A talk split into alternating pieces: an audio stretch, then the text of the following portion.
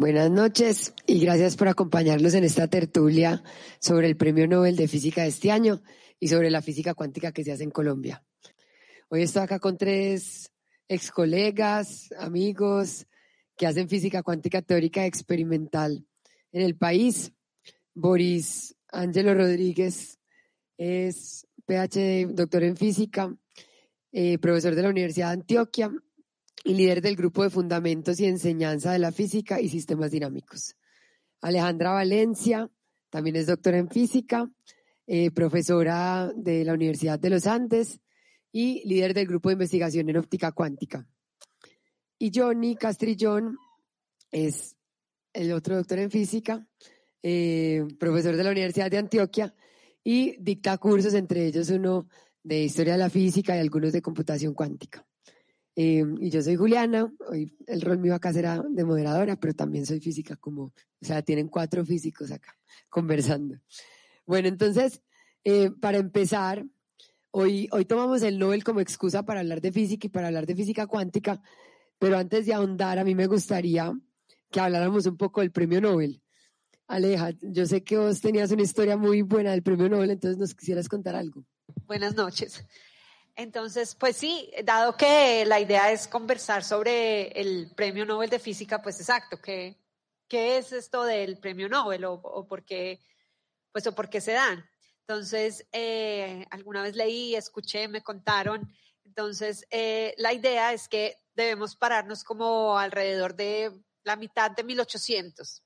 Entonces, había muchos trabajos para inventarse explosivos. Si nos imaginamos, pues estaban desarrollando los trenes, eh, había guerras, como si, entonces necesitaban explosivos. Entonces los químicos, eh, los químicos ahí que hacen sus cosas, eh, pues se, explotan cosas, exacto. Entonces apareció la nitroglicerina.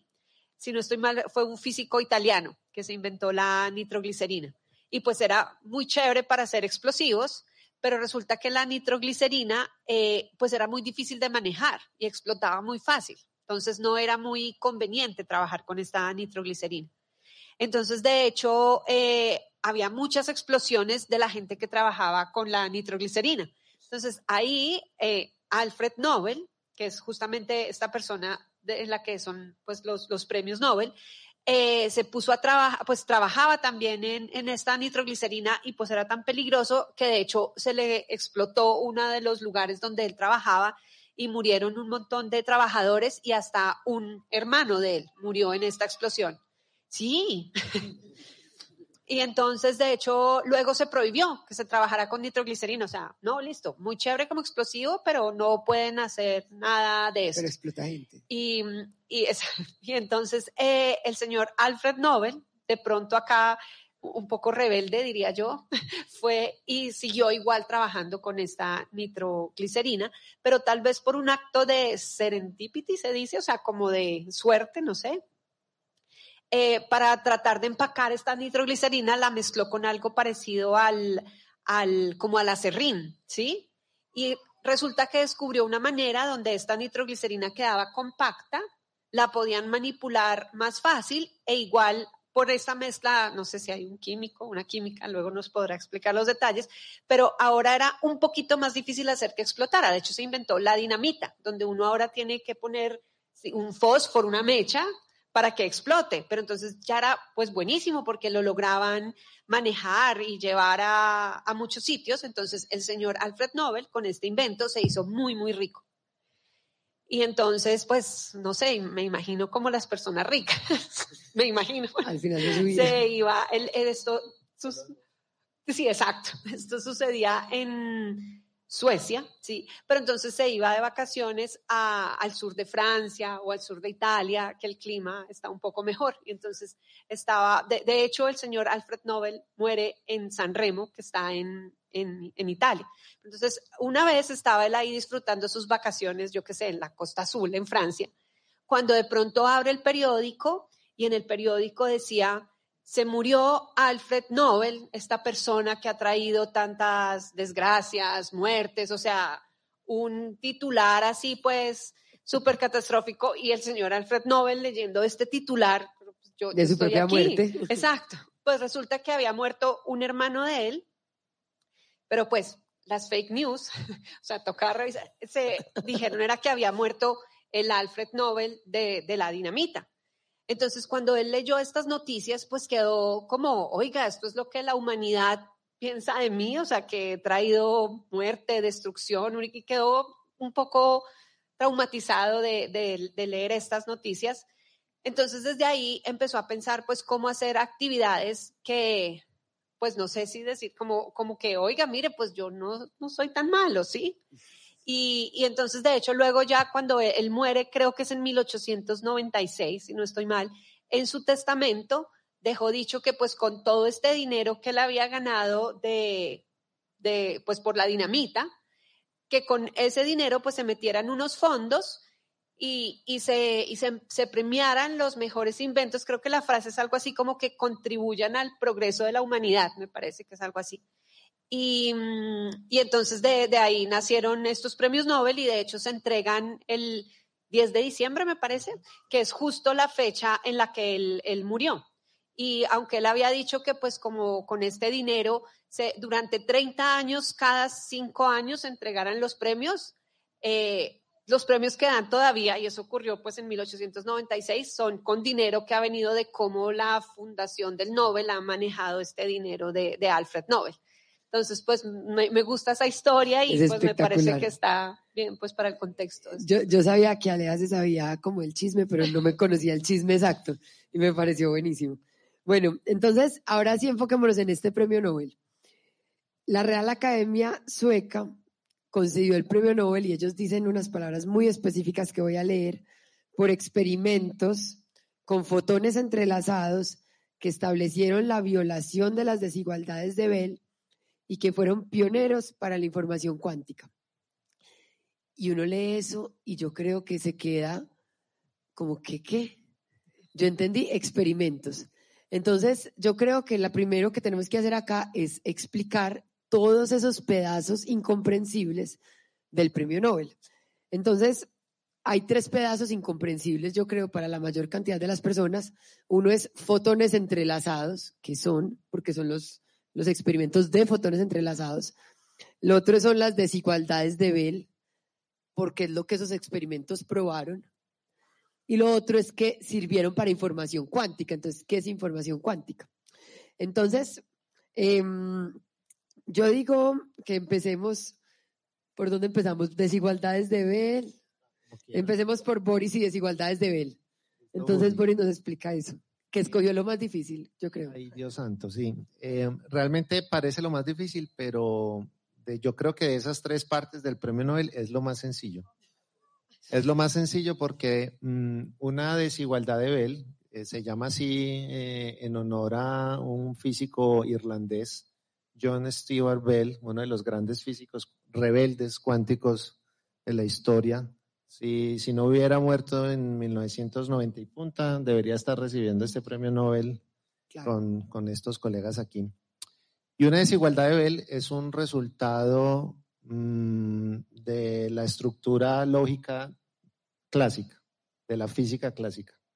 No es una desigualdad de la física cuántica, o sea, por eso es lo más sencillo, no, no tiene nada que ver con la física cuántica, sino que todo lo contrario, es una desigualdad, así, o sea, algo es menor que algo, eh, la suma de dos cosas es menor que algo y eso siempre se cumple en cualquier clase de objetos que uno, que uno tenga, digamos, objetos clásicos como camionetas, carros, personas, eh, edificios, flores, eh, reinos animales, etc. Entonces, esa desigualdad siempre se cumple y lo interesante es que John Bell, quien descubrió esa igual, desigualdad, se dio cuenta que la física cuántica viola la desigualdad. Y entonces los experimentos que ahorita nos van a explicar los colegas eh, son algo así como de este estilo. Uno sabe que 2,5 es mayor que 2. Eso es una desigualdad, ¿cierto? 2 es menor que 2,5. La física cuántica da como resultado un resultado contraintuitivo que es violar esa desigualdad en vez de decir que 2 es menor que 2,5, le queda 3 es menor que 2,5 y ahí es donde tenemos el problema.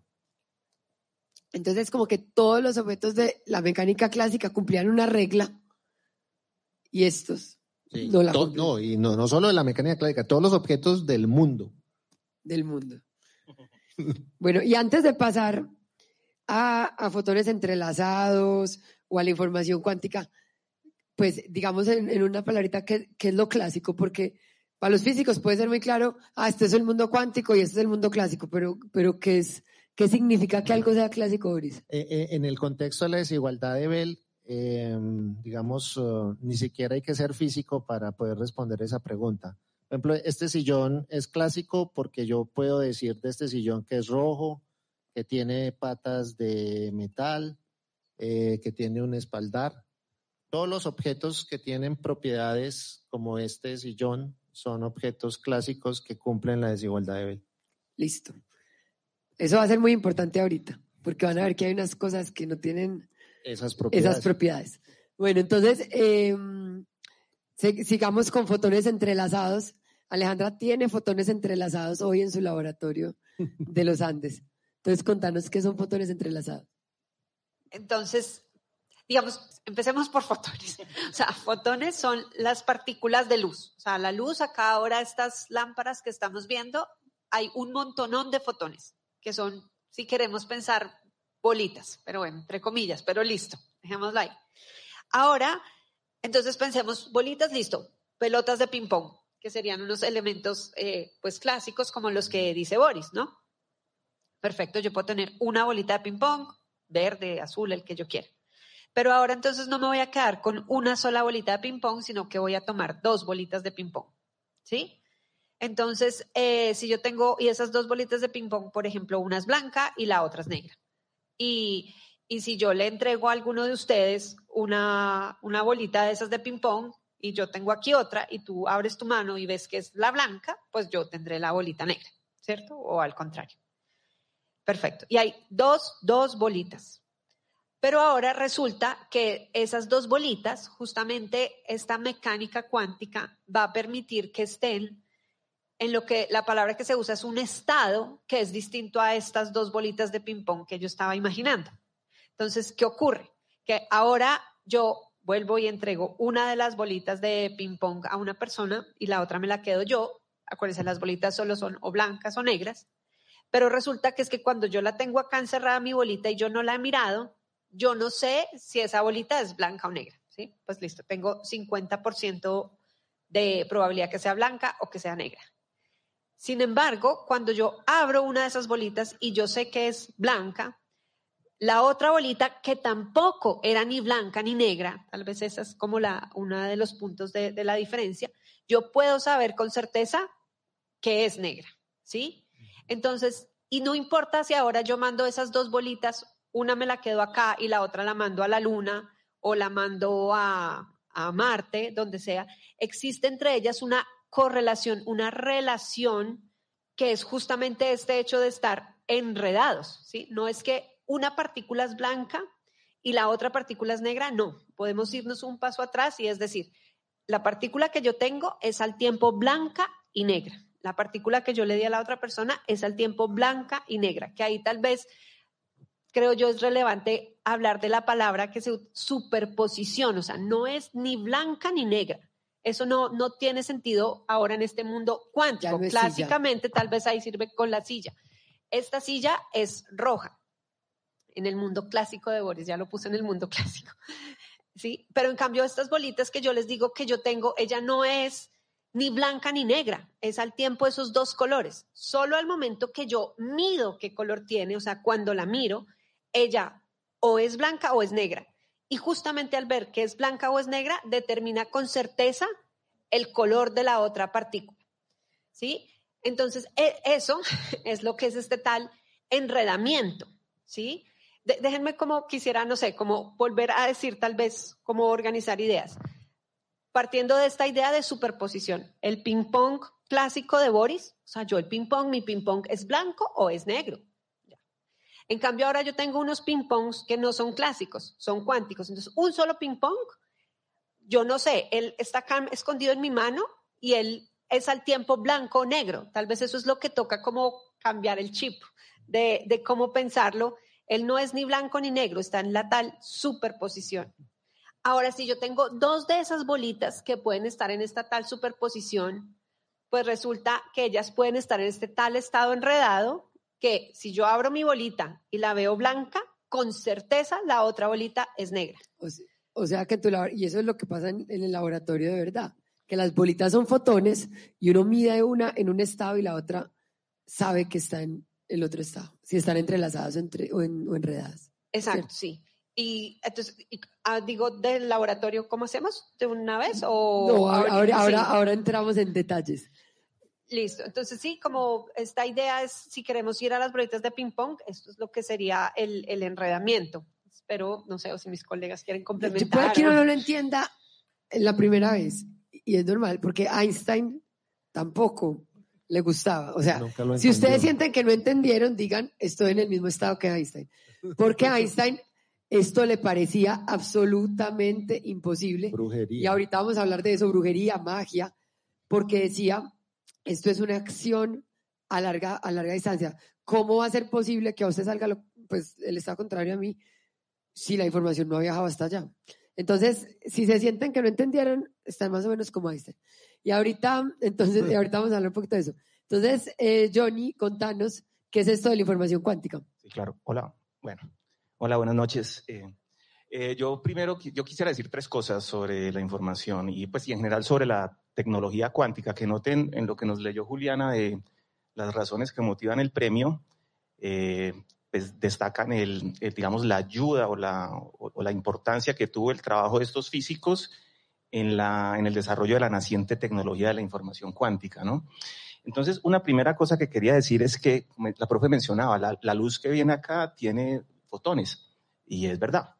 Eh, hay, un estado eso, cuántico para esta luz.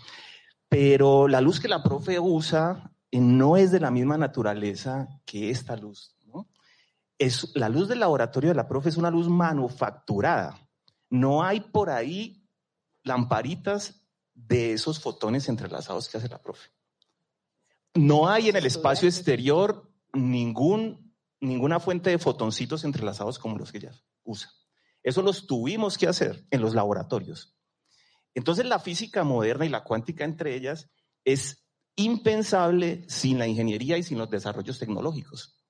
O sea, viendo el sol, viendo lámparas, viendo una vela que arde, exacto, no hubiéramos podido llegar a, eso. Entonces, desde la misma concepción de los experimentos se está inventando un tipo de luz. Eso, es algo pues muy destacable de ellos, ¿no? El recurso tecnológico básico fue inventado por físicos, por Closter y claro, ellos aprovechan fenómenos naturales, pero el control de eso en un laboratorio necesita pues, digamos, eso, una asistencia, una manufactura que no sea espontáneamente. Entonces ahí ya hay, ¿cierto? Creación de tecnología.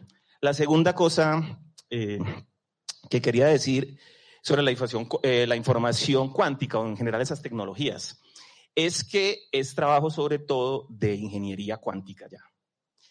Entonces, mm, pues los, físicos sí tienen mucho que ver, ellos, como les digo, se inventaron esto y, muchos de los primeros prototipos de, comunicaciones, de codificación de información, de cifrado de información usando cuántica fue hecha por físicos, ¿no? Pero ahora son los ingenieros los que están, digamos, a, la, a la vanguardia de, esa, de ese aspecto del aspecto de la información. Y entonces, como se suele hablar en física respecto de aplicaciones, se dice, la, física cuántica es el principio de funcionamiento de esos dispositivos. O sea, la, como, como de las redes electromagnéticas de estas fuentes, el principio de funcionamiento es la teoría electromagnética, la, teoría de la electricidad, algo así, ¿no? Entonces, eh, digamos que las personas más indicadas para hablar de lo que es la computación, la información cuántica, serían ellos. Yo no me quiero meter mucho ahí. Yo he leído lo mínimo, lo, básico para mis clases, para, para informarme, pues, pero la verdad no he trabajado en eso, pues, profesionalmente. Y ya como tercera cosa que quería hablar es, bueno, eso, ¿qué es la información cuántica? Desde lo físico, ¿cuál es ese principio de funcionamiento? Y ahí donde la cosa ya, como se dice, se complica. Porque es eh, para yo contarles cómo se usan estos objetos cuánticos, los botoncitos entrelazados que dice la profe, tendría que decirles que es un objeto cuántico, ¿no? Y yo la verdad no creo poder hacer eso. Yo lo único que puedo hacer es decirles que no es, que es como decía el profe, eso es lo que yo he aprendido. Bell me enseñó, los objetos entrelazados no son clásicos. Y eso es lo que él nos enseñó, pero si yo le dijera, hey, Bell, pero vení, ya, ah, bueno, ya sé que no son clásicos, pero entonces, ¿qué son? No son clásicos. ya. Y eso es muy, eso, es muy insuficiente. Piensen en describir una persona y uno, y uno decir, no es mujer. Eh, Pues Ah, le- pero- le, queda, le queda. Pero con unas 10 nos más o menos lo vamos definiendo. Ah, sí, no sí, es sí. mujer, no es extranjero, no es alto. Miren que va- con, sí, con negaciones yo sí puedo y maneras, en conjuntos, meter claro. en conjuntos. Claro que sí. Bueno, ¿Verdad? yo no puedo.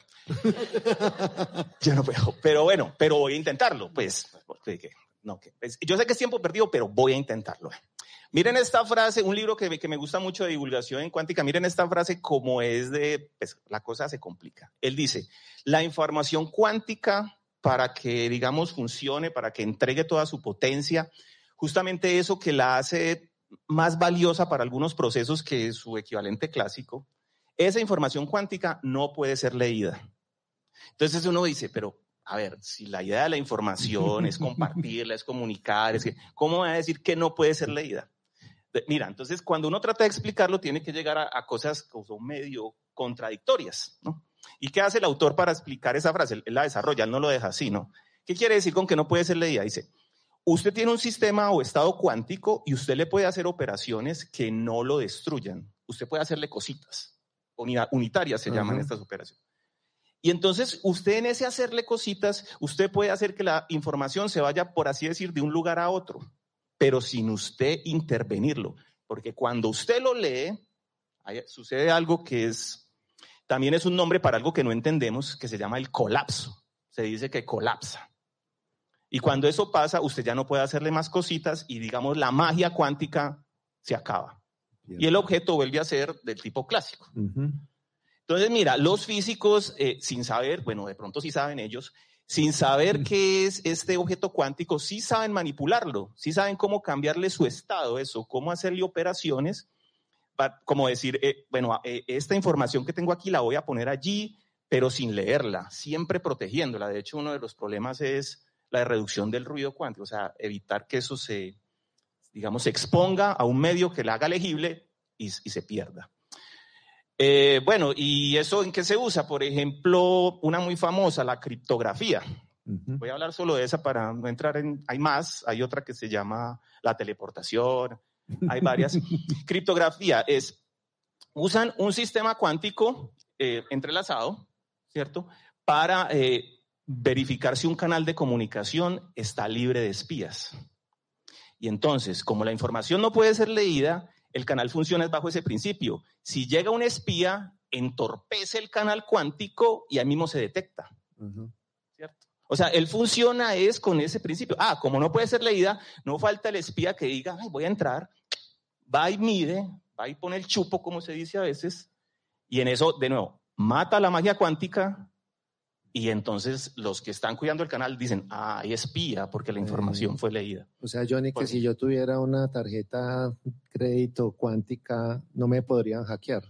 Sí, sí podrían porque los Pero hackers yo son muy sa- pero- inteligentes. Pero, yo sabría, yo sabría. Ah, sí, sí. Ah, sí, sí, o sea, sí. no me pueden hackear porque yo me doy cuenta. Pues Ah, estoy- no, estoy sí, no. Lo que pasa es que yo, pues, yo como esa gente es como con tan mañosa, van a encontrar la manera. Cuántica también, seguramente. Ok. No, Pero- pero, pero- sí, es, es verdad. Pero también, sobre todo, por ejemplo, si, si hay dos bancos, si hubieran dos bancos, y uno fuera con criptografía, que creo que eso es- va más allá de lo que explicó Johnny, cuántica, y otro fuera con criptografía clásica, todos estaríamos en el banco cuántico. Sí, sí, sí. Porque Ah, sí.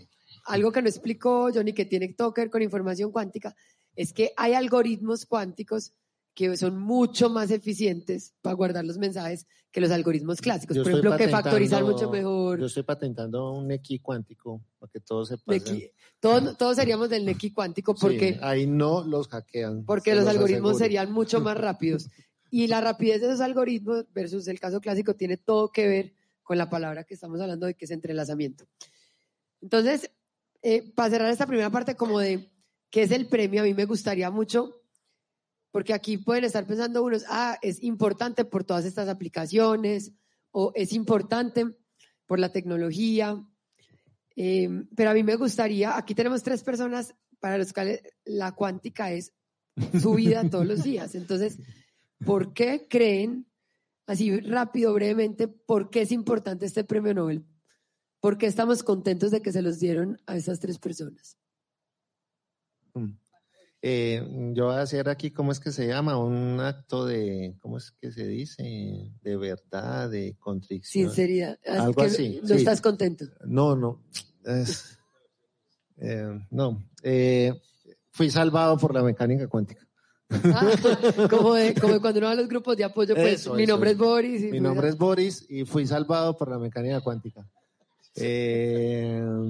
Si yo no hubiera, ¿Qué si mi no profesora, hubiera salvado? sí, si mi profesora no me hubiera dado la clase de mecánica cuántica que me dio cuando era muy joven, no sé, sería otra persona, estaría por ahí tirado en la calle, qué sé yo, ¿cierto? No, estaría en otro mundo y, y el premio Nobel para mí es súper importante porque la primera clase de física cuántica que yo recibí de mi profesora, ¿Cómo era que se llamaba tu profesora en la Nacional? Alicia Guerrero de Mesa, Alicia Guerrero. me enseñó el premio Nobel. O sea, me- ella lo puso en el tablero y dijo unas cosas que claramente no entendí, pero yo dije, ve, yo quiero quedarme estudiando esto toda mi vida. Y he estado estudiando eso toda mi vida. Es verdad. Es ¿Y verdad. te, y te enseñó que Clauser, pues, o, o la, algo desigualdad, spin, o- la desigualdad de Bell. ¿En serio? Ah, sí. Sí. Entonces, entonces yo dije, eso es lo que quiero hacer yo toda mi vida y he estado haciendo todo eso toda mi vida.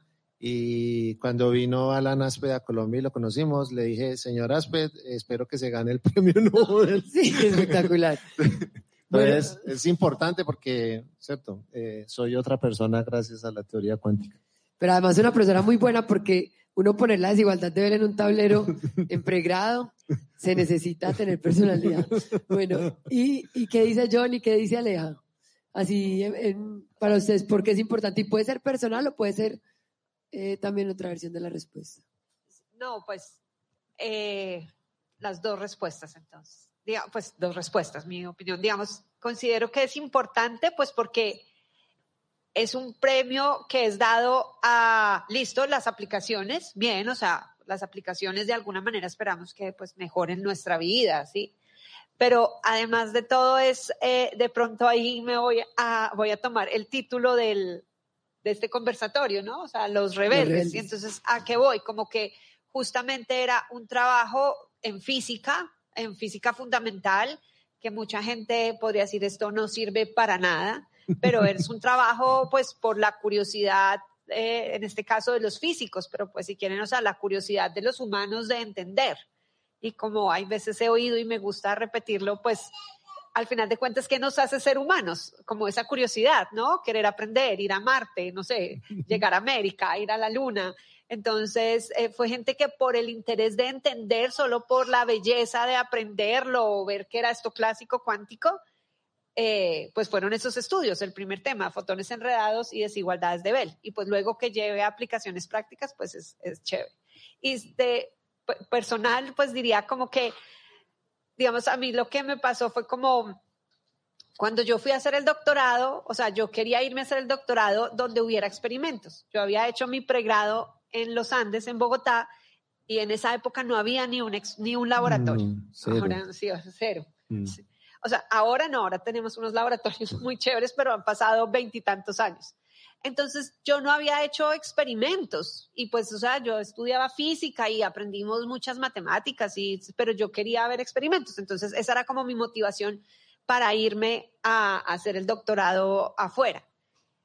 Y cuando yo llegué a hacer el doctorado afuera, descubrí una tal mesa óptica, que es una mesita ahí con un montón de huecos y como un Lego, un Lego donde ponen espejos Lentes y espejos y láseres. y láseres, no sé qué. Pero resulta que lo que pasaba en esa mesa óptica era todas las matemáticas que había en el libro de mecánica cuántica. Y para mí eso era loquísimo, ¿sí? O sea, que eso fuera lo que pasara en el libro.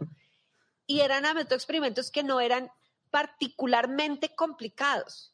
Porque van a ver que no sé, no sé si es irónico o no irónico, pero no son experimentos. O sea, hay unos experimentos que la gente dura meses, meses, meses para atrapar un átomo. Y ahí todavía no han hecho su experimento, porque su experimento va a ser después de atrapar el átomo. Estos que de los que se hablan acá no son tan complicados. Entonces era algo que yo como que mi cabeza lograba entender y era lo que pasaba en el libro de cuántica. Entonces eso me enamoró de la óptica cuántica y terminé justo pues en todos estos temas. Entonces ese es el lado personal. Sí, sí. lo, lo mío también eh, va por ahí mucho en lo personal. Yo, por ejemplo, siento que estoy en esa buceta de los ganadores. O sea, cuando ese Nobel salió, yo sí ganamos. Yo dije sí, ganamos. así. Porque yo, yo me siento, yo me siento de ese combo. Yo ya soy disidente, pero también. Y es que yo hice mi doctorado, yo hice un par de experimenticos, uno en el laboratorio de la profe y otro en los Estados Unidos, en unos laboratorios eh, de, pues el de los Estados Unidos, un laboratorio de enseñanza, o sea, muy básico, como les digo, un laboratorio barato. Eh, y, lo mismo, yo hago este par de experimentos, lo mismo que dice la profe, las matemáticas nos dan así beautiful, o sea, esto queda perfecto. Eh, entonces yo sentí que ganamos un premio Nobel. Nosotros hicimos una desigualdad de Bell también, otra diferente a la, a la que hacen ellos y, y también nos dio y, todo el asunto. Entonces, eh, yo diría que lo primero es, soy parte del equipo, y que ganamos. Y, lo segundo es, eh, ¿por qué soy parte de ese equipo? ¿no? Que tiene que ver con mi historia personal y, con, y que tiene que ver con ese título, Los Rebeldes. Eh, yo, eh, estas personas, y desde antes, desde Albert Einstein, desde que empieza todo el asunto del entrelazamiento y, luego Bell, son, como decía el profe ahora, son gente que contracorriente, contra el mainstream. Y bueno, uno se identifica a veces con personas que están resistiendo a ciertas, no sé, dominaciones que no dejan que las cosas sean chéveres, ¿no? Eso les pasó a ellos. Entonces, también, digamos, como solidario ahí con esas luchas, si se quiere, académicas. Entonces veo por con ese lado Solidarios con la rebeldía, todos. Sí, a mí, a mí también me parece bonito esto de solidarios con la rebeldía de quienes no estaban necesariamente pensando en las aplicaciones, sino que por curiosidad, como dijo Aleja, querían entender más de algo que no estaba muy de moda. y, y, yo cuando me encuentro con físicos que le dicen a uno, yo quiero entender más, y esto no es como el tema de moda, ahí hay algo, ahí es como lo bonito de la, de la física. Entonces, tenemos que explicar cómo llegaron ellos y ahorita pues Johnny que también está en la buceta y todos, cómo llegaron a ganarse el Nobel y la historia o por qué eran rebeldes, porque, porque pusimos esta imagen, porque eran rebeldes, qué fue lo rebelde, qué pasó antes, quién era Abel.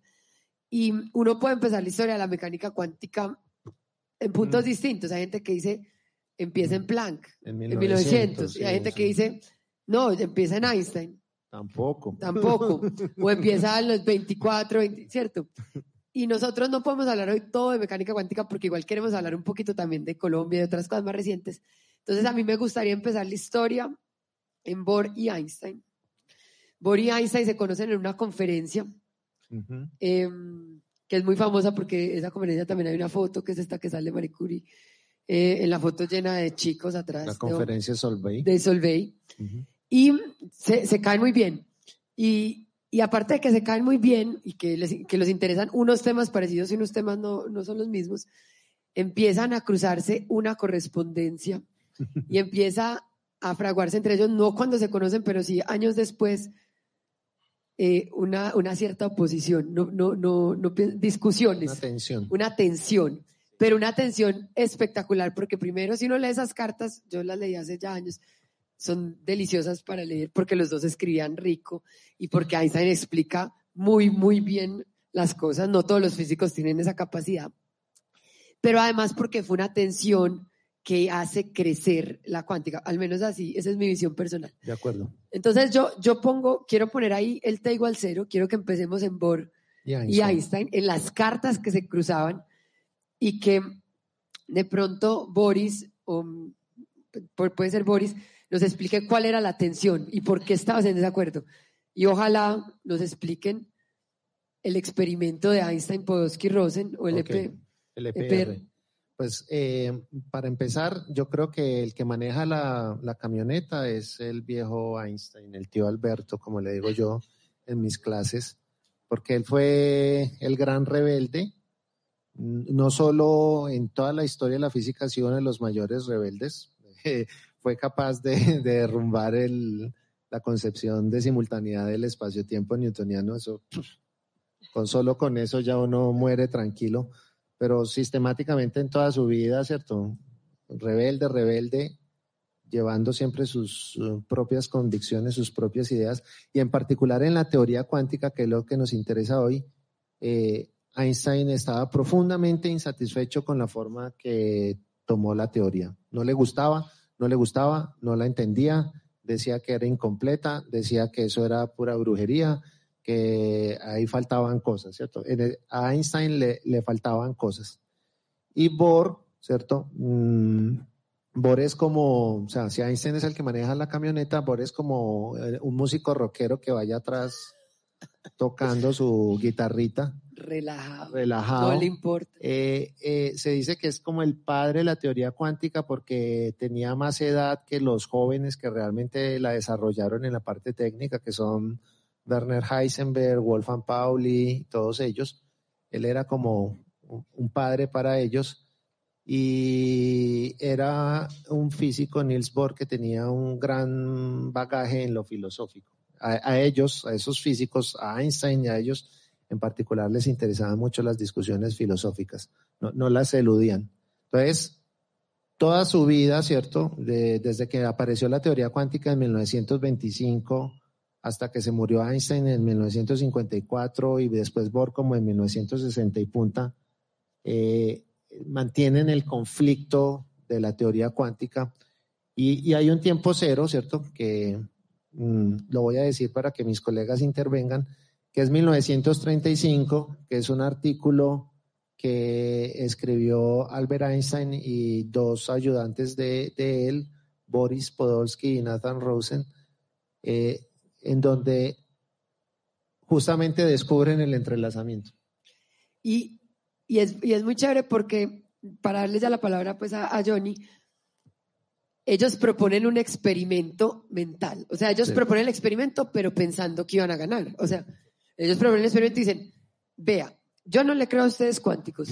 La teoría de ustedes es insuficiente, ustedes no se han dado cuenta, ahí deben haber variables escondidas, o sea, ustedes creen que entienden, pero no entienden. Ahí hay gato encerrado. Ahí hay gato encerrado. Entonces, para que usted, y literalmente pues había gato encerrado, puede ser. Pero entonces, para que ustedes se den cuenta que ustedes cuánticos no tienen razón y que no se puede hablar de entrelazamiento, les propongo este experimento. Y ese artículo, que ya van a contar de qué trata, era difícil porque no lo Einstein escribía muy bien. Si uno se lee los artículos de Einstein, son, son comprensibles. Pero este lo escribió el ruso, Podolsky. Eso lo leí ahorita en, en Pero aún así se lee muy bien. Es, es una maravilla. O sea, ese artículo por ejemplo, lo hemos leído con Johnny, lo hemos leído en clase con estudiantes. El artículo es muy claro, son tres hojas muy claras y de hecho no es un artículo de física cuántica, sino de filosofía. Empieza con un enunciado y lo desarrolla y la conclusión es, señores, la física cuántica está mal. Está mal. Está mal. Y era la propuesta del experimento. Entonces, contanos, Johnny, de qué es. ¿Qué proponen estos Einstein y Podolsky Russell. Sí, sí, pero bien, como dijiste, eh, Einstein es muy astuto, él también está en esa camioneta también. Otro Nobel más que... Pues va manejando la camioneta. Es otro Nobel, igual que con las ondas gravitacionales. Y algo parecido, Einstein dice, vea cuánticos, eh, yo me puse a hacer las matemáticas y llegué a una cosa absurda. Una contradicción. A una contradicción. O sea, esa teoría de ustedes predice algo absurdo, algo que llaman, pues luego Schrödinger lo bautiza entrelazamiento. ¿Y de qué va el asunto? Ya la profe nos lo contó. Eh, esto se imagina, se imagina Albert Einstein. Dos sistemas entrelazados y entonces cuando él se refería a eso, se refería a la estructura matemática. Einstein estaba leyendo la estructura matemática. Entonces cuando, cuando ve esto, dice, esto se refiere según la cuántica a un par de sistemas que están entrelazados. Y digamos que yo llego y los alejo, uno del otro. Eh, como son dos sistemas, entonces, si yo le hago algo a este acá, lo que yo le haga no puede afectar al otro, porque eso sería una acción fantasmal a distancia, así le llamaba él en inglés, spooky. Eso, como una acción fantasmal, eso es lo de la brujería que decía el profe Boris, ¿no? Y entonces, bien, él, lo pone en esos términos de experimento mental, y, y en esos términos yo le digo negativos, dice, vea, la teoría cuántica es tan absurda que mire la clase de cosas que engendra, la clase de fenómenos absurdos que produce. Pero resulta que Einstein lo ve en negativo porque sí existe. Exacto, entonces dice como que si esto fuera verdad, Eso. habría esta cosa que no sé llamar porque luego le dan el nombre. Y entonces, eso es absurdo porque lo de las bolitas, porque yo cuando mira la blanca, vos ya sabes que estás en De, negro. de hecho, de hecho, Einstein es muy astuto porque él propone un estado entrelazado de posición y momentum y usando entrelazamiento demuestra que se puede medir posición y momentum que según la física cuántica, según el principio de incertidumbre de Heisenberg no se puede. Entonces, ahí les deja ¿cierto? les deja tirado el chicharrón el problemita. Miren a ver físicos cuánticos qué van a hacer con todo esto. Les deja el problema. Entonces, ¿qué, qué pasa después? O sea, ¿qué pasa después? ¿Qué, qué- y le voy a dar la palabra a Aleja. ¿Qué, ¿Pasa algo con Bell o quiénes son estos rebeldes? ¿Qué pasa después? ¿Cómo seguirías por la historia, Aleja? Pues yo seguiría. Bueno, entonces estamos en 1935. Este Ujú. paper es de 1935. Ta- Tal vez haría, no sé, un paréntesis. No sé si de pronto alguien ha escuchado hablar del el gato de Schrödinger. Tal vez es como... Pues justamente eh, Schrödinger plantea esta idea del gato, ya, ya digo un poco en detalle de qué va, para como enfatizar esto como absurdo La o raro, extraño, sí, caricaturizarlo. Entonces, porque ¿qué pasa en este tal gato de Schrödinger? De nuevo, un sistema es el gato, digamos, eh, un subsistema es este gato y otro subsistema que sea un veneno. ¿sí? O sea, ya no tengo dos bolitas de ping-pong como antes, Mm. sino que una es un gato y el otro es una, un, un frasquito de veneno. Ahora yo los pongo, estos dos, estos dos objetos han interactuado y están ahora en ese estado enredado. Entonces, ¿qué pasa? Yo tengo acá el, el veneno, por ejemplo, y entonces yo voy y, entonces el veneno, acuérdense, como les decía con las bolitas de ping-pong, puede ser veneno activado o no activado. Acá son esas como las dos opciones del veneno. Entonces yo lo tengo, no lo he mirado, entonces no sé si está activo o no. Pero al momento que yo lo miro, entonces digamos veo veneno activado, pues de una yo sé que el gato está muerto, porque el veneno y el gato están en uno de estos tales estados entrelazados. Entonces, eh, ese es como Schrödinger va y pone estas ideas. La verdad, ahí me corchan, la verdad, no sé temporalmente cuándo Schrödinger dijo su gato. 1950 y punta, ¿El 55 gato? más o menos. Sí. Ah, listo, o sea, mucho después. Sí, y es cuando le da nombre al entrelazamiento en- Ok. en, ese artículo. Listo. Entonces, bueno, cierro ahí solo para el gato. Entonces, sigamos ahora sí históricamente. Entonces, 1935 sale este paper, listo, pero estos son discusiones, si quieren, filosóficas, matemáticas, ¿no? Y pues los pilares de la discusión, Einstein y Bohr. Pero entonces está como en la cabeza, tal vez, me imagino, como, ¿pero qué? ¿Será que este enredamiento de verdad existe en la naturaleza? A mí siempre me gusta esa, esa pregunta. Eh, porque pues sí, o sea, en, en las, en las ecuaciones matemáticas de X y P ahí están, pero pues está en la naturaleza. Entonces empieza como una búsqueda a ver qué sistemas pueden ser. Entonces yo me saltaría ahí como hasta 1951, si no estoy mal, que aparece un personaje, David Bohm, Ujú. que propone esta mm, misma de- eh, estado. EPR que, nos contó Johnny, pero ahora ya no pensemos en posición y momento, porque es que posición y momento es un poco Eso, muy grande, claro. porque posición es todas las posiciones del universo y momento es todas las velocidades con que pueda moverse.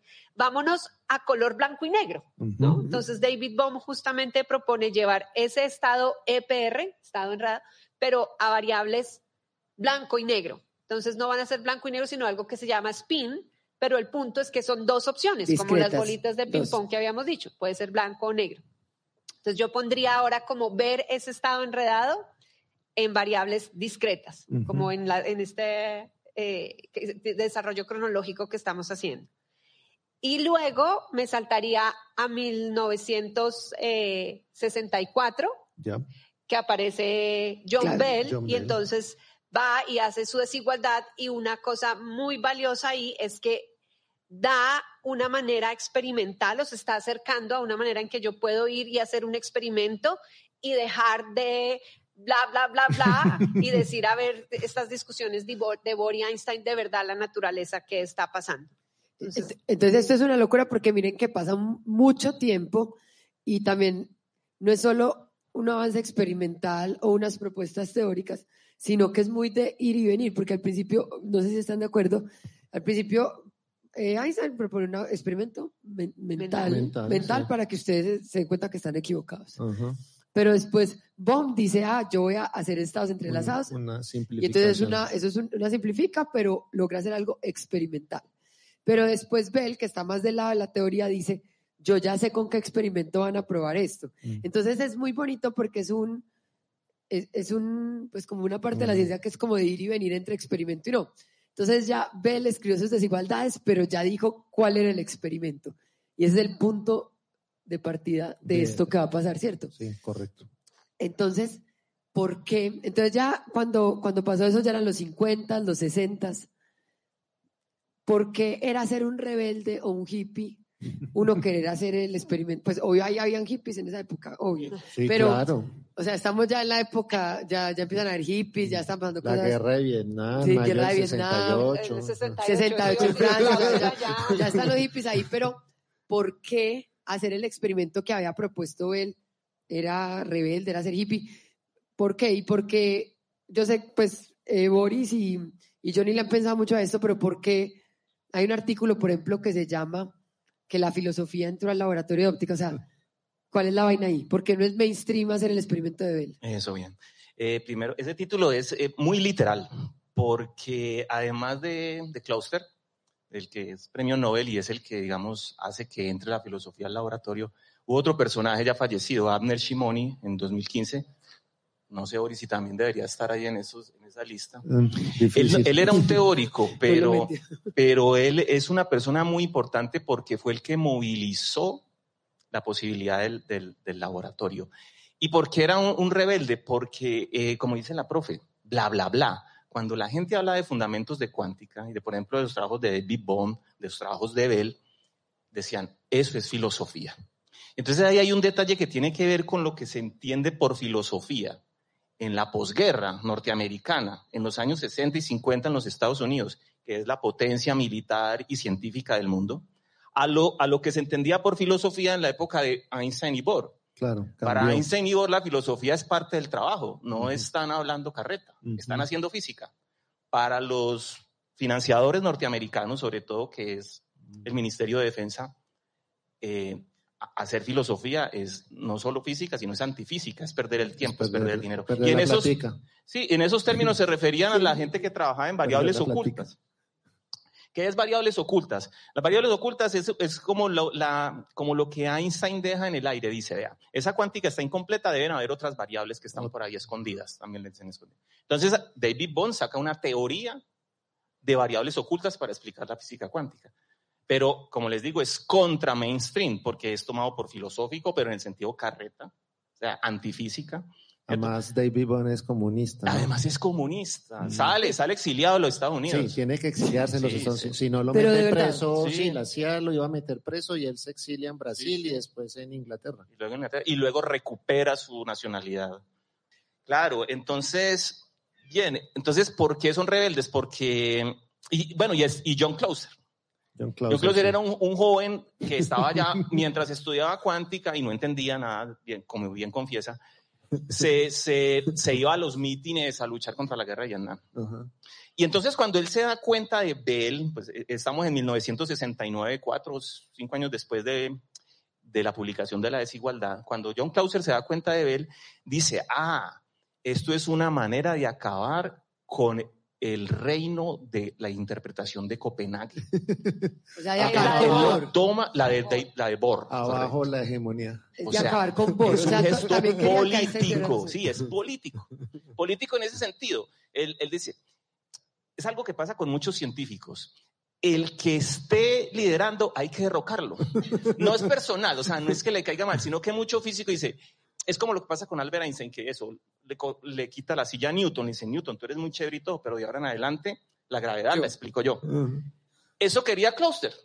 Él, él hace la desigualdad esperando que la cuántica esté mala, como quería Albert Einstein, para acabar con Bohr. Y hablaba así en esos términos provocativos. Ese Bohr es un carretudo ahí, ese Bohr. Pero bueno, ¿qué pasó? Que cuando hace su experimento, la cuántica tiene razón, ¿no? Entonces esto no le gusta mucho, pero igual. O sea, hacen el experimento con, con poquitas diferencias, con variables discretas y todo, pero hacen el experimento mental de, De, de De Einstein. Einstein. y descubren que la cuántica sigue siendo robusta, o sea, la cuántica gana. Da la Entonces- respuesta. Entonces, por eso les gusta mucho titular a veces todo, pues eso les fascina a los periodistas, cada que pueden decir Einstein no tenía razón. y, y, es verdad, y, y, algunos titularon así hace un mes que se ganaron el Nobel, pero yo creo que uno puede decir, eh, Einstein no tenía razón, pero si no se hubiera cruzado todas las cartas con Bohr, de pronto no estaría pues no, no pasa nada. O Einstein no tenía razón, pero si no hubiera propuesto el EPL. Hay, hay, hay una cosa que me, que me gusta mucho decirle, decir a las personas de estos debates científicos que también son debates filosóficos, que cuando uno, cuando uno está haciendo ciencia y está buscando la verdad, o sea, no la verdad, sino esa pequeña, ¿cierto? La verdad que sigue, esa pequeña verdad histórica que nos que estamos persiguiendo, la oposición, la crítica, el estar en la postura que se revele incorrecta y defenderla de todas las formas posibles, es lo más valioso porque sin esa sin esa oposición, sin esa crítica, sin ese insistir en que eh, mi punto es el correcto, eh, no se revela la verdad. Y eso fue lo que pasó con justamente con y, y, y, es hermoso. A mí me parece que, pues aquí no podemos hacer todos los ejemplos, pero ha pasado muchas veces en la física que por tercos, porque la ciencia depende también del que la haga, descubren lo contrario. Con el éter pasaba lo mismo, ¿no? Perfeccionaban el experimento, perfeccionaban el experimento porque querían encontrar el, el éter. Y cada que lo perfeccionaban, descubrían con más exactitud que, no, lo iban a encontrar. Entonces, eso, eso, es muy bonito porque, y, y yo oí a uno de los noveles cuando estaba recibiendo pues el Nobel en una entrevista de radio y dijo, por favor no digan, aquí no, no se limiten a decir, Einstein estaba equivocado. O sea, por favor digan, sin Einstein esto no estaría acá, Einstein es el chofer. Como dijo Boris, Einstein es el chofer. Entonces, bueno, yo, como va pasando el tiempo, esto es muy encartador, pero prometimos que íbamos a hablar de la física cuántica en Colombia. Y yo, y yo creo que tenemos que hablar de la física cuántica en Colombia. Por supuesto. Conversando ayer o antier, Boris nos dijo que él se sabía la historia de la física cuántica, o sea, antes de llegar a ellos, porque ellos son la física cuántica hoy. Sí, la, la, la, la profe Leja nos hablará de la actualidad de la física cuántica. Yo conozco un poquito la historia de la física cuántica en Colombia y es como, es como la historia de las ideas en nuestro país. Por ejemplo, piensen eh, Don Newton escribió su libro en 1687. ¿Cuándo se, se, imaginan ustedes que se dio la primera clase de física newtoniana, la primera lección de física newtoniana en el nuevo reino de Granada? A ver, profesora Alejandra, profesora Juliana. Yo no digo porque me va a equivocar. Por 100 años, pues en un orden de magnitud. en la Nueva Granada, además, no, yo lo primero que me vino a la cabeza, pero ahora sí, o sea, mejor dicho, eh, no sé, que el, sabio Caldas haría algo. Claro, entonces la, primera, la, primera, la primera lección de mecánica newtoniana en Colombia la hizo Mutis, José Celestino ah. Mutis, el, ¿cierto? el maestro del sabio Caldas, hacia 1770 más o menos. 100 años después, o sea, ojo con eso. 100 años después, aquí en estas lares, ¿cierto? En estas tierras, se hizo la primera clase de, mecánica clásica, de física newtoniana. Eh, la teoría cuántica se hace en 1925, para 1927 el corpus matemático y técnico estaba más o menos acabado. La primera lección de física cuántica en Colombia se dio en los años 60, en la Universidad Nacional de Colombia, cuando se creó la carrera de física, y la dio un profesor colombiano que ya falleció, Guillermo Castillo, duró muchísimo tiempo en la Nacional, se jubiló como con 99 años, una cosa horrible. ¿A tocó? Sí, me dio clase a mí y ya no veía y no escuchaba. pero era súper astuto porque acercaba, joven, ¿qué fue lo que dijo? Profe, dije esto, ah, sí, está bien. Eh, ¿Qué fue lo que dijo? Dije esto, no, tiene cero porque eso no era. Era increíble. Entonces, Guillermo Castillo dio la primera lección de física cuántica y está la historia de los rebeldes. ¿Por qué son rebeldes eh, los que hacían estas cosas? Porque no les daban dinero, no los apoyaban, se oponían. De hecho, John Clauser hizo el experimento con basura de los otros laboratorios. A Alan Asper le, eh, la primera recomendación que le hicieron, búsquese un puesto permanente antes de proponer esas cosas locas, eh, etcétera, etcétera. lo mismo pasó aquí en Colombia.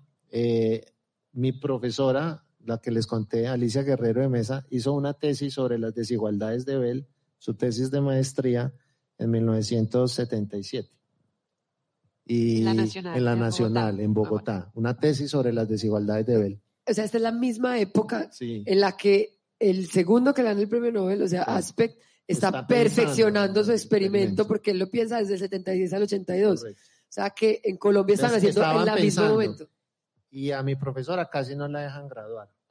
Se tuvo que buscar un tutor alemán, porque todavía había muchos eh, profesores alemanes en Bogotá, que le dio su bendición, su aval, y dejaron graduar a mi profesora, porque si no estaría, ¿cierto?, manejando, pues allá en la camioneta, y no la hubieran dejado graduar de su maestría en física. Entonces, eso es parte de la historia en Colombia. Y, em, por ejemplo, en este momento la educación en física cuántica sigue siendo como del siglo XX más o menos, excepto tal vez por las innovaciones de los laboratorios de la profesora Alejandra. No, y por las clases que dan ustedes dos. Ya Pe- no. pero, pero el, el corpus, A mí me tocó ciclo. el corpus, o sea, lo que dice el canon eh, sigue siendo Es verdad, es verdad. antiguísimo. Entonces, démosle la palabra Alejandra. Bueno, entonces yo diría que para, sigamos históricamente donde nos dejó Johnny, en que estaba, eh, sí, Clauser iba a hacer sus experimentos, ¿no? O sea, quiero hacerlos, o sea, estábamos en el 69, ¿cierto? Listo. Exacto. Entonces, eh, digamos, siguiendo con esa pregunta, la naturaleza, ahora Boris se ríe. la naturaleza, o sea, ¿existe de verdad el enredamiento en la naturaleza? Entonces, por allá se habían puesto a mirar en los años 50 que, una, que crean unos pares electrón-positrón, que a ver si ese electrón y positrón estaban en uno de estos estados enredados, pero técnicamente era muy difícil, o sea, los aparatos que había no, no funcionaban, no cuajaba la cosa. Entonces luego empezaron a aparecer unas fuentes, o sea, átomos, eh, específicamente hay átomos de calcio. Entonces, en los atomitos, cuando los electrones decaen de nivel de energía, emiten luz. Entonces, en estos átomos de calcio lograban que decayera el electrón, pero digamos pasando en dos pasos. Entonces, en el primer paso emite un fotón y en el segundo paso otro fotón. Otro fotón. Y esos dos fotoncitos, pues el señor Clauser, no sé cómo, dijo, ok, probemos con esta fuente de luz, sí, de algún, sí, estas fuentes de luz de estas dos fotones, a ver si ellos están en un estado en- en- enredado. Y pues justamente hicieron los experimentos con esas, esas fuentes. Y luego, 1982, el otro galardonado, Alan Aspect, también hace sus experimentos con estas fuentes de calcio. Creo que utiliza una transición distinta, pero es la misma idea. La luz, dos saltos que decae el electrón y utilizar esos fotones para, para medir. Y resulta que cuando uno trabaja con átomos, pues funciona, miren, pero es un poco engorroso. ¿En qué sentido? Que están los átomos y los átomos emiten luz para todas partes. Entonces, cuando uno quiere capturar esa luz, es difícil, pues difícil, o sea, pones tu Y, elec- y no sabe para dónde va a salir la luz. Sí, y luego entonces es muy, lo pones tu detector y capturas solo un poquito de luz porque finalmente botó la luz en 360 grados. Entonces, pues bueno, chévere, pero no es lo más conveniente del mundo. Entonces, justamente hacia los años, sí, 80, digamos mitad de los 80, algo así, eh, se habían puesto a estudiar otro tipo de fuentes de luz. Estas fuentes de luz, como eh, lo que tú dijiste, como se han ingeniado otras fuentes de luz, ¿sí? Entonces resulta que existen unos materiales que se llaman unos cristales que tienen unas propiedades no lineales, que si uno les manda una fuente de luz intensa, ocasionalmente uno de los fotones que entró a ese material energéticamente se divide en dos. Y esos dos fotoncitos que salen ahora están súper direccionales y uno puede hacer todos los calculitos sabiendo el material del cristal, todo, y sabe exactamente dónde va a salir cada uno de esos fotoncitos. Entonces es más conveniente porque ahora yo sé dónde ir y poner mi detector y, y hacer los experimentos. Entonces apareció esta nueva fuente de luz que se llama de decaimiento paramétrico espontáneo, Espontáneo. ¿sí? Y si nos, como para que vean que es algo, ante todo eso, no sé si seguramente han visto alguna vez un puntero de láser verde, ¿no? Con las presentaciones que está el color verde. Esos punteritos láser por dentro tienen uno de estos cristales. Y de hecho lo que pasa es que hay otro láser que tiene color se dice en nanómetros, el, el color de la luz son estos números, 1064, y ese cristalito que está dentro de ese puntero láser Lo vuelve lo vuelve 2 de 532. Dos fotones de 532. O sea, es de otro color y lo 1064. vuelve verde. Es ultra, Exacto. Es un color que yo no veo porque 1064 no lo veo y o sea, lo convierto en dos fotoncitos que son 532, gracias, que es el verde. Pero obviamente el 532 es verde, ¿sí? Entonces, solo para contarles cómo este proceso físico no es, no es algo, digamos, tan, tan raro. Se llama óptica no lineal y apareció desde que se pudo hacer el láser, se tenía la intensidad, o sea, fuentes de luz fuertes para poder generar esos procesos. Pero entonces resulta que esos dos fotoncitos, si ahora yo voy y cojo dos, pues dijeron, ok, vamos a hacer experimentos a ver qué pasa. Y de los primeros experimentos, de hecho, que hicieron con estos fotones para ir a ver si violaban la desigualdad Igualdad. de Bell, eh, de hecho fue el profesor Yang Hua Shi, doctor Shi, en 1900, sí, och- creo que es 87, si no estoy mal el 87, sí. paper, entonces proponen, oiga, mire, hay una nueva fuente de pares de fotones enredados, sí, como esos de que hizo Clauser y Aspect, pero ahora es mucho más conveniente. Entonces se volvió, diría yo, desde esa época, pues como natural utilizar esas fuentes de luz si se quería hacer trabajos con fotones enredados. De acuerdo. Y pues entonces, digamos, ahí meto una parte, digamos, personal mía, entonces yo fui educada pues con Dr. Shi y luego, eh, pues lo que les digo, actualmente es lo que se usa en el laboratorio porque es muy conveniente. Entonces, justamente... Todavía usan esas fuentes. Sí, entonces lo tú, que hay en el laboratorio... Alejandra, ¿qué- ¿cuál es el, el letrero que está en la entrada del laboratorio del Dr. Shi? Ay, me corchó. Ah, Uno, el, de uno, uma- el de uno más uno no es dos. eso. Ah, sí, porque es justamente esta idea, ¿no? Que dos bolitas de ping pong. Uno más uno no es dos. No, exacto. Porque están en un laboratorio de entrelazamiento. Entonces, Exacto, sí, sí, sí, Sí. tal cual. entonces están en un estado cuántico. Si, uno- Sí. si son fotones, no. No. Uno ¿por más uno no es dos. Porque hablar de estos tales estados, cuando hablas de este estado enredado, no tiene sentido. Ahí, no sé, Johnny, luego podemos hablar de un, fo- un- una bolita de ping-pong sola. Si yo les dije, tengo dos bolitas de ping-pong enredadas, no hace sentido. Es que ni siquiera hablemos de esa discusión de qué le pasa a una bolita Son sola. una sola cosa. Porque ya dejó de ser una. Se Mm. convirtió en esta cosa global, que son estas dos, dos bolitas. Entonces, pues justamente entonces ahora en, en Colombia, o sea, en la Universidad de los Andes, como desde el 2009, diría yo así, empezaron a um, impulsar, pues crear, ya desde antes laboratorios, pero en particular ahí como en el 2009, eh, crear un laboratorio de óptica cuántica. Y entonces eh, ahí hubo muy, mucho apoyo de un profesor, eh, Luis Quiroga, que también es como uno de los que ha... de- me acuerdo, Estaría el muy feliz curso de también en óptica cuántica lo vi con el profesor Luis Quiroga hace como 20 o más años, o sea, como esta rama de la óptica cuántica. Y entonces se impulsaron mucho y se empezó a crear el- el- un laboratorio. Y justamente tenemos ahí eh, estas fuentes de luz. Eh, Johnny ha trabajado ahí con esas fuentes y pues ahora hacemos experimentos donde hemos hecho violaciones de desigualdades de Bell. Eh, por ejemplo, justamente ahora se está haciendo un experimento en criptografía cuántica que les comentaba Johnny y, y hemos estudiado desde distintos puntos justamente el enredamiento, el entrelazamiento, enredamiento de estos pares de fotones.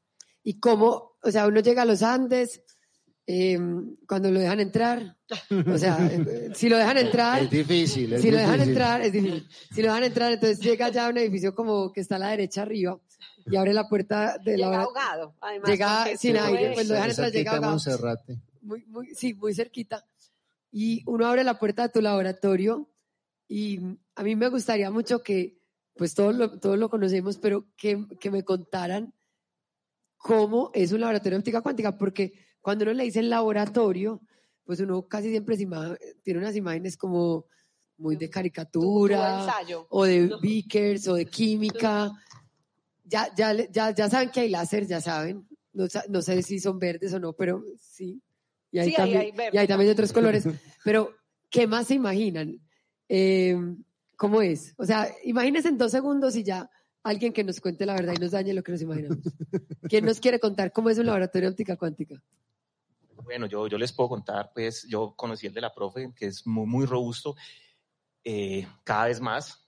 pues, cuando yo fui estaba, estaba digamos, Empe- empezando, sí. empezando, Yo sí. lo conocí en 2012. 12. En 2012, sí.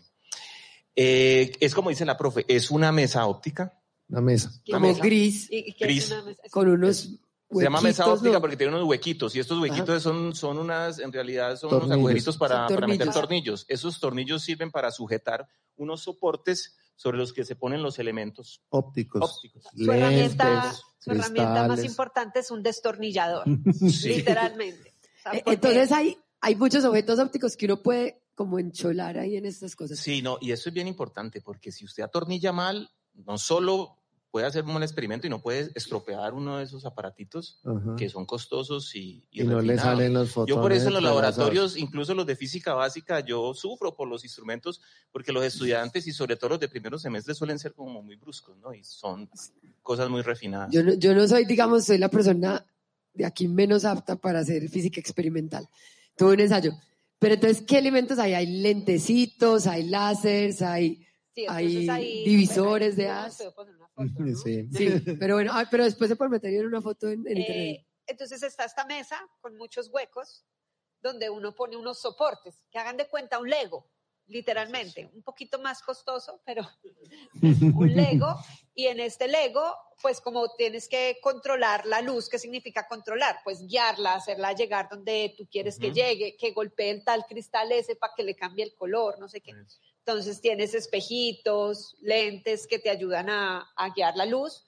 Eh, luego, por ejemplo, hay fibras ópticas, porque es lo mismo, si quieres llevar la luz de un lado a otro, entonces tienes estas fibras ópticas que pues nos, de pronto ya han visto porque hay varios juguetes, que- pero eso es como un nylon, ¿no? Nylon.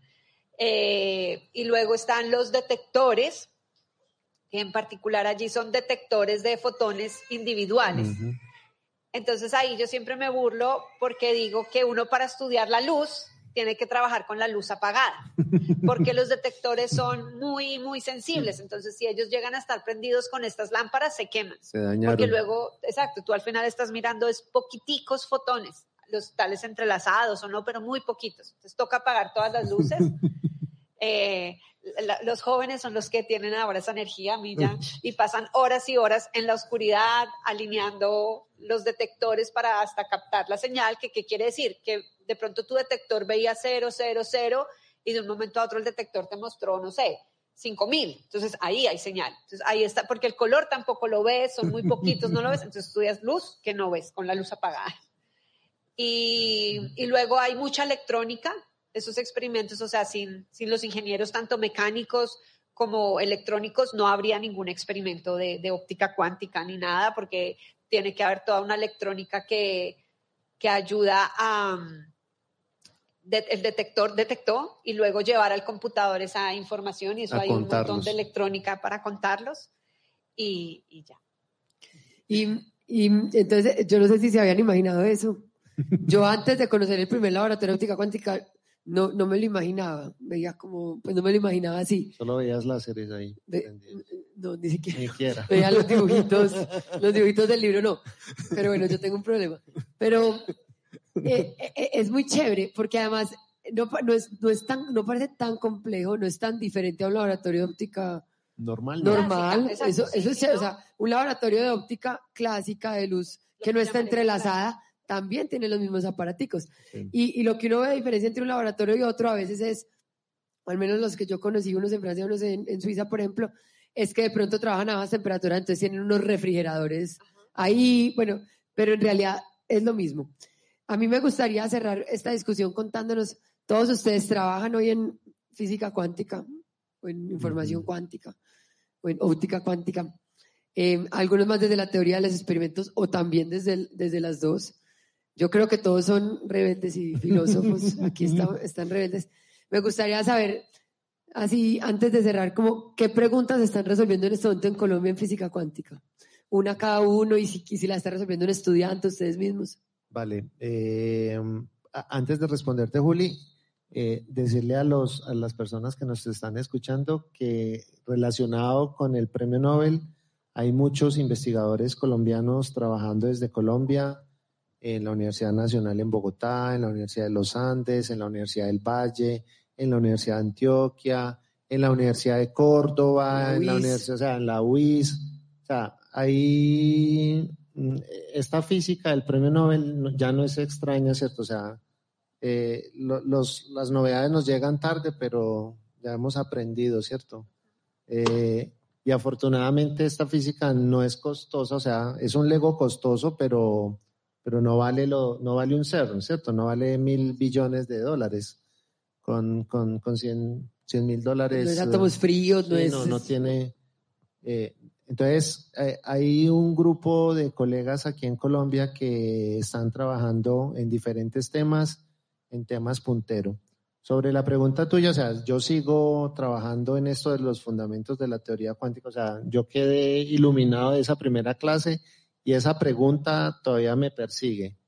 Yo digo, cada vez que entiendo más eh, la pregunta que me hizo mi profesora, pero todavía, todavía sé, o sea, sé lo que no entiendo y sé dónde cada vez aprendo más cuáles son los límites de la teoría cuántica y justamente quiero explorar esos límites de la teoría cuántica. Uno que me interesa muy particularmente en este momento es el problema del tiempo. Porque resulta que descubrí que el tiempo no, no queda abarcado en ninguna teoría física y hay una cosa muy rara en el tiempo y la teoría cuántica, entonces por ahí voy yo, pero eh, por ejemplo mis estudiantes en, en Colombia y fuera de Colombia eh, muchos de ellos están trabajando en cosas de información, computación cuántica. Muy recientemente, eh, un estudiante de la Universidad de Antioquia, ex estudiante que ahora es profesor en Canadá, participó del computador Borealis, que es un computador cuántico fotónico, uno de los primeros computadores cuánticos fotónicos que tuvo el éxito de, eso se llama, ay, se me olvidó la palabra técnica, Supremacía cuántica, gracias Juan Pablo. Supremacía cuántica, gracias al público. Supremacía cuántica. Y así, o sea, tenemos, ¿cierto? Muchísimas personas eh, trabajando en estos temas. Bueno, nosotros en el, en el grupo de óptica cuántica y en los Andes somos tres profesores. Entonces está el profesor Alonso Botero, que hace teoría y es un experto de la teoría de información cuántica teórico. alumno de Ajarono. Sí. Eh, Alonso Botero. La profesora Mayerlin Núñez, una experimental 1A, o sea, manitas, mete las manos al laboratorio, eso hace maravillas en el laboratorio y yo, que converso mucho. Eso es importante.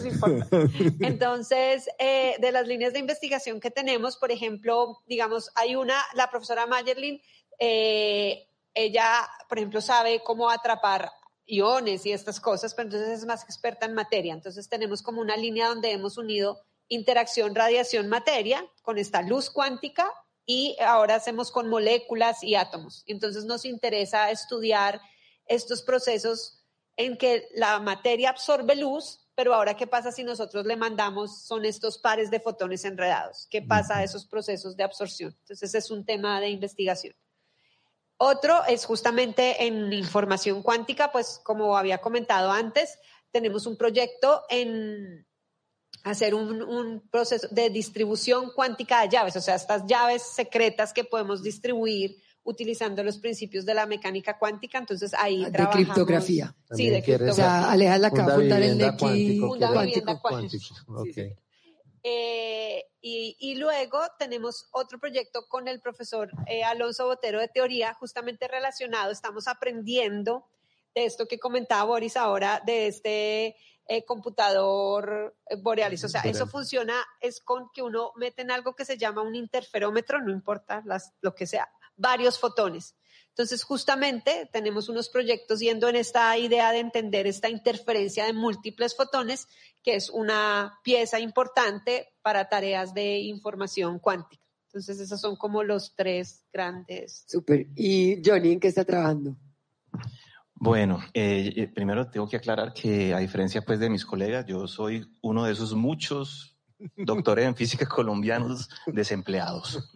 O sea, yo fui formado como investigador. Pues, Más pues, desempleado, pero empleado tangencialmente no. Sí, o sea, pues como investigador. O sea, eh, estoy como se llama, como se le dice a esa forma de explotarse hoy, freelance, ¿no?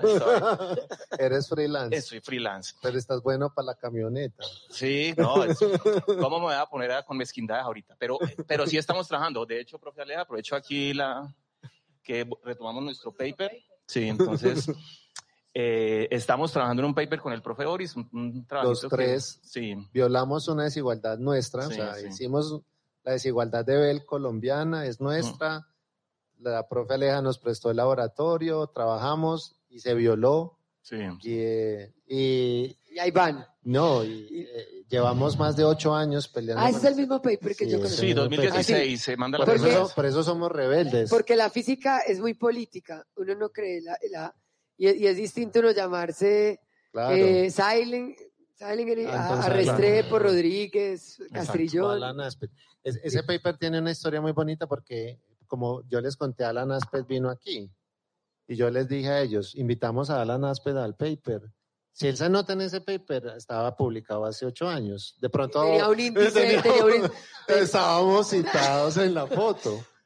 pero en un acto de rebeldía dijimos: no, este artículo solo es de colombianos, no queremos, ¿cierto? Queremos mucho a la NASPE, nos cae muy bien, pero esto es de físicos colombianos, hecho todo en Colombia, eh, y vamos a dar la pelea, ¿cierto? Yo creo que no nos lo van a publicar, John. Sí, sí. Bueno, eh, pero también estamos en otro proyecto, ¿no? Que también es con el profe Boris, pero que es más de corte, ¿cómo decirlo? Educativo. Educativo, sí. O sea, queremos, queremos preguntarnos, Richard Feynman, un gran físico cuántico, escribió por allá en los 60, 69, que yo, que me gané un Nobel por física cuántica, puedo decir con toda tranquilidad que nadie la entiende. Entonces nosotros queremos saber qué quiso decir con eso. ¿Cómo es que un señor que gana un Nobel anda diciendo esas cosas, ¿no? Pues John Clauser lo repitió. Y Clauser también lo repitió. Entonces estamos en una investigación, pero que es como el rastreo de qué es lo que están queriendo decir con eso y también una encuesta en los profesionales de la física cuántica, si ellos se sienten identificados con esto, si la entienden y no, por qué, como rastrear eso, en eso también estamos. Y, y aquí si ustedes hubieran rastreado, y no vamos a tener tiempo tristemente de hablar de eso hoy, hay dos posturas, porque hay unos de acá que pensamos que entienden, no voy a decir quién, unos entienden la mecánica cuántica y otros no la entienden. Pero eso lo podemos dejar de pronto para la próxima vez que nos sentemos a conversar. Yo quiero agradecerles a, a los profes. Em, la idea era, pues, conversar un poquito de la historia, de la importancia de este Nobel y de, también de cómo esa física también se hacía en Colombia. Ahora me gustaría que los que están acá o de pronto también los que están por internet nos hagan algunas preguntas. Pueden hacerlas generales o también pueden decir, esto es para Boris, para Johnny o para Alejandra. Oh. Muchas gracias. Bueno, muchas gracias Juliana, Boris, Alejandra, Johnny.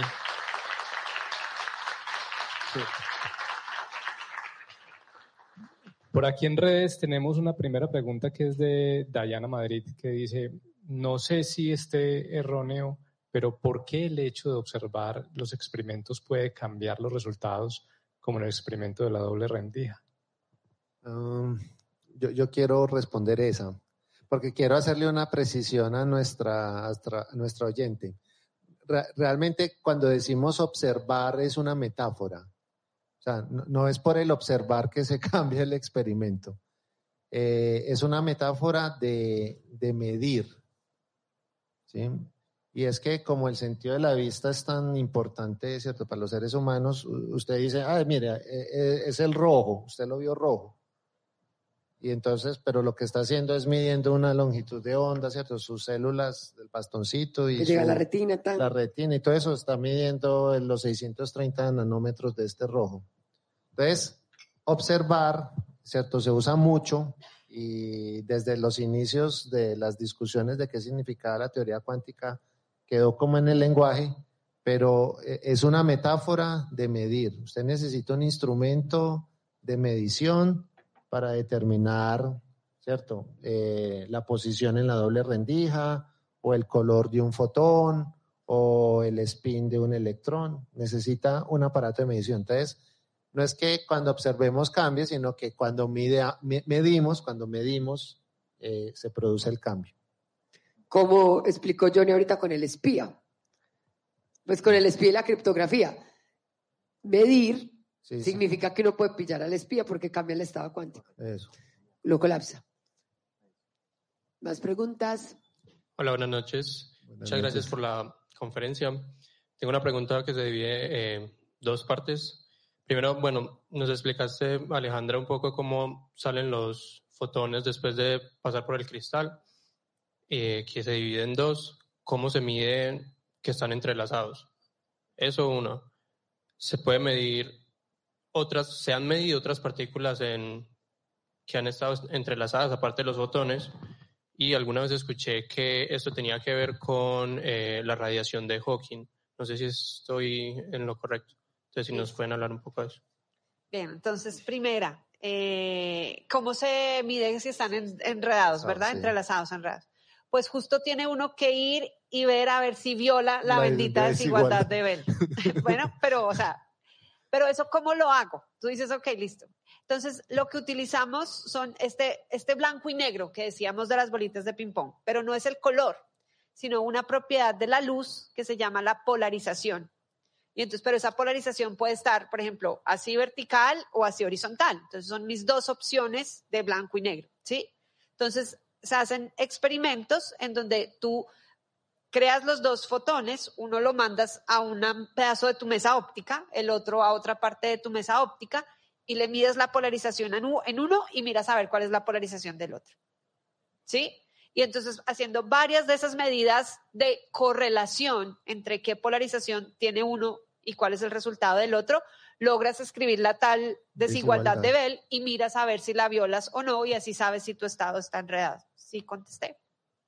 Hay, hay, algo ahí que quisiera agregar, porque la desigualdad es del estilo, es de contar cosas contar cosas que tienen propiedades. Por ejemplo, eh, miren, ah, ya se fue la, nuestra van. Eh, supongan que, el universo de ustedes son, son, son autos, automóviles, carros. Piensen en la van, ¿cierto? En la, en la van hippie. Ahí ya apareció. Entonces usted tiene un conjunto de autos y usted los puede clasificar así como blanco y negro. Por ejemplo, los que son Volkswagen o no. Los que tienen muchos colores o no los que son van o no. Y la desigualdad se escribe contando las propiedades de esos objetos. Por ejemplo, el número de Volkswagen eh, que no son de colores tiene que ser menor o igual que el número de Volkswagen que no son van más los... E, esa es la desigualdad. Y resulta que esos conteos que hace la profe en el laboratorio se viola y al violar la desigualdad uno dice, tengo el entrelazamiento. Y la segunda pregunta tenía que ver con si habían otras partículas o ah, aparte de fotones que estuvieran entrelazadas. Esa es una pregunta interesante. ¿Qué otras cosas hoy se han demostrado que pueden estar entrelazadas en la naturaleza? Sí, o sea, no, no es solo una propiedad de los fotones. O sea, los electrones pueden estar también en dos electrones en un estado enredado. Y de hecho no tienen ni siquiera que ser dos. Luego puede haber enredamiento de muchas partículas más que dos, ¿sí? Entonces, efectivamente, otras entidades físicas también pueden estar los enredadas. los, átomos, moléculas. o sea, todos los sistemas cuánticos se pueden preparar en estados entrelazados. Cualquier sistema cuántico. E incluso, por ejemplo, un electrón y un fotón pueden estar entrelazados. O sea, no tienen que ser igualitos. no tienen que ser átomo con átomo, sino. Y lo de la radiación de Hawking no, no, no, no sé decirte. O sea, no, no, no, no, no sé decirte. O sea, porque lo tienes en la, o sea, en tu mesa óptica puedes crear tus dos fotones y ellos están enredados y eso es una característica de estos sistemas que primero están en esta tal superposición y cuando tengo dos que interactúan aparece ese enredamiento. No veo la cómo podría unirse. No sé si mis colegas podrían encontrar una intersección. Yo diría que no. Ok. Porque para, para generar entrelazamiento hay que usualmente preparar muy hacer la ingeniería, como decía Johnny, hacer la ingeniería. Los sistemas naturales eh, no tienden a producir estados entrelazados de manera natural. De hecho, esa es una de las dificultades del computador cuántico, porque el entrelazamiento es muy frágil y hay que protegerlo para hacer estas tareas de información y computación cuántica. Sí, si uno lo tiene abierto. Eso. Que ese era, ese era el trabajo que hacía yo hace mucho tiempo. Bueno, había otra pregunta por acá. Buenas noches. Bueno, Boris acaba de responder más o menos la pregunta que pues, estábamos pensando acá. Era sobre la fuente natural de fotones. Porque, pues sí, entrelazados. Porque Johnny ahorita había hablado sobre luz manufacturada, ¿cierto? Y bueno, me parece muy extraño que en la naturaleza no se den naturalmente. Ah, y es que usted ve láseres en la naturaleza. Pero ahorita, ahorita hablaron de calcio, por ejemplo. O sea, mira que con los láseres pasa que como los jóvenes con los celulares o cierto, la internet, no, pues la internet siempre ha existido en la historia de la humanidad. los láseres, ¿cierto? Que ya los compramos por cuánto vale un láser en la calle allá en San Victorino. Cinco mil pesos, cuatro mil pesos vale un láser. Los láseres se inventaron, inventaron en 1960 como una fuente de luz especial. No se encuentran láseres en la naturaleza. ¿sí? En la naturaleza tenemos el sol, estas, estas lámparas son más o menos como el sol, son una fuente de luz con las propiedades físicas del sol. Sí, pero no, no hay luz láser, no, hay, hay gente que dice que tal vez, no sé si ahora diga como unos los quasars o algo así de pronto, pero es todo un campo de investigación, ver si la luz con las mismas propiedades de un láser están, son naturales. Y con el enredamiento, sí, exacto, no naturales, pues a lo mejor que yo sé, no. Sí, hasta donde sabemos, no. Ahorita sí, entonces una pregunta queda por acá. Dale. Eh, bueno, buenas noches. Eh, yo quería preguntar cómo hacen dos fotones o pues partículas que estén entrelazadas para comunicarse instantáneamente sin importar la distancia que los separe, teniendo en cuenta pues que nada viaja más rápido que la luz. Johnny, usted responde esa. Ah, yo, antes de que Johnny hable, ¿cómo es? es que uno más uno no es dos. O sea, sí, o sea, esto de que no, no tiene sentido hablar de una partícula y otra partícula y que ellas se comunican entre ellas. O sea, eso no, porque es una sola cosa global. Sí, esa es, esa es mi respuesta, pero ahora Johnny... Sí, no, es que hay otra vez donde entra el problema. Pero, tenés la oportunidad de hablar de la no localidad, Johnny. sí, sí, no, es que mira, mira, vamos a, mira el problema, me pone una situación que me pones a, hablar de algo de lo que no se puede hablar. Pero bueno, es el trabajo que uno eligió, ¿no? A ver, ¿de qué va la cosa? Eh, como bien dice la profe, es una unidad, pero es una unidad que, por ejemplo, eh, tiene esta propiedad, que se habla de la polarización, que es inseparable, que está entrelazada. Pero, por ejemplo, tiene otra propiedad que se llama su posición o la posición de su centro de masa, que sí está bien localizada, porque vos ves una partícula allí y la otra allí. O sea, ellas están unidas, entrelazadas en su polarización, pero espacialmente están distantes las puedo ubicar. Entonces, por eso yo diría, profe, que yo sí puedo hablar de esta partícula, porque yo la veo acá. O tu fotón lo ves en este detector y el otro lo ves acá. Pero la polarización no está localizada. Decía Alan Aspect, que es muy bueno para metáforas de tipo, el espacio donde está la polarización está por encima del espacio. Dice así. Dijo así una vez. Pero, A mí me encantó, porque obvio no se entiende, porque no se ve nada de esto. Pero yo, pero yo lo capté, yo dije, ah, es que, o sea, no pienses en el espacio físico para, pero si no, imagínate que hay otro espacio que no es el local, justamente, sino no local, donde siempre están juntitos. Qué buena, nunca, había oído eso. Ah, sí. Yo, yo, diría que, que, no podemos pensar que se comunican, o sea, realmente eso no ocurre, no, no pueden comunicarse, es una propiedad, ya soy, es, ya ese entrelazamiento les da esa propiedad. Si ellas se pudieran comunicar, de hecho fue una, una gran pregunta en los años 90, podríamos hacer un telégrafo que viajara más rápido que la luz, por ejemplo. Ellas no se comunican, ¿cierto? Es una propiedad global, una unidad, ¿cierto? Es algo que no es espacial, ¿cierto? Que no es, no lo podemos pensar así, por eso uno más uno no da dos, y esa propiedad es la que hace que si este da blanco, este da negro, si este da rojo, este da azul, si este, etcétera, etcétera, etcétera. Bueno, muchas gracias nuevamente y muchas gracias por las preguntas que me parece que estuvieron muy, muy buenas. Em, me encantó conversar con ustedes y ojalá podamos tener otra oportunidad de hablar de cuántica aquí en Explora. Feliz noche. Feliz noche.